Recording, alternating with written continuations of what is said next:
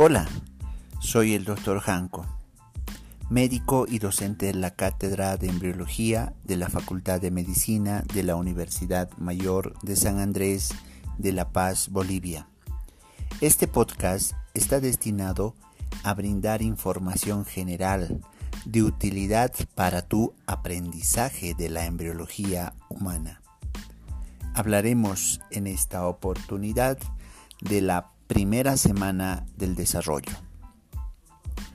La primera semana del desarrollo, también conocida desde la ovulación hasta la implantación, van a suceder unos, una serie de eventos tan interesantes e importantes.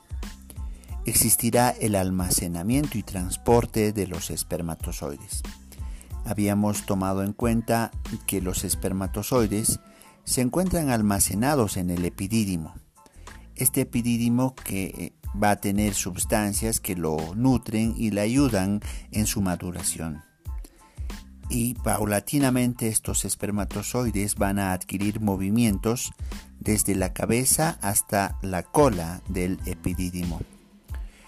Se transportan mediante el proceso de la eyaculación y esta eyaculación se divide en una fase de emisión y una fase de eyaculación propiamente dicha.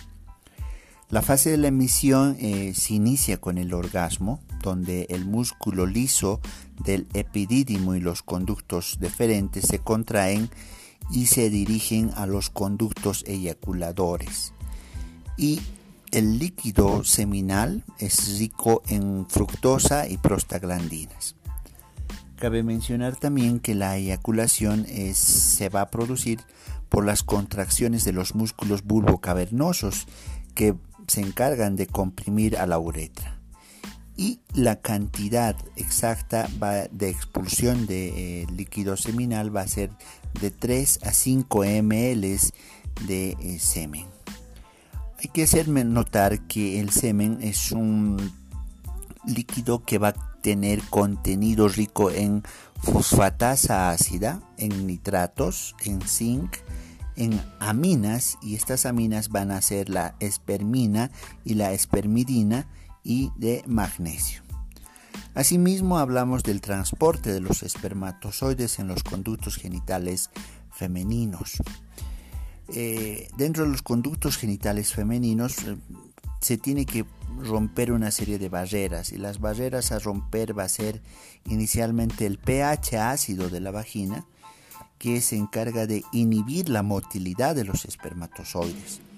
Ahora bien, los espermatozoides eh, van a seguir un moco secretado por el endocervix entre los días 10 a 15 por la influencia de los estrógenos. Este moco, que se llama el moco cervical, es penetrado fácilmente porque este moco cervical va a formar una especie de canales o tubos em, que van a permitir em, que los espermatozoides puedan eh, transportarse con mayor facilidad.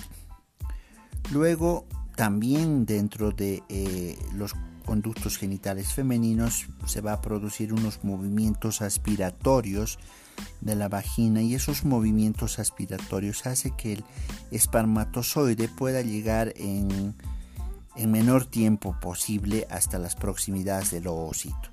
Mediante esos movimientos aspiratorios se dice que el espermatozoide puede llegar en 30 minutos. Luego hablamos em, de la capacitación de los espermatozoides. Eh, se refiere a la capacitación de los espermatozoides porque tienen esa capacidad de atravesar la corona radiada y la zona pelúcida del ovocito.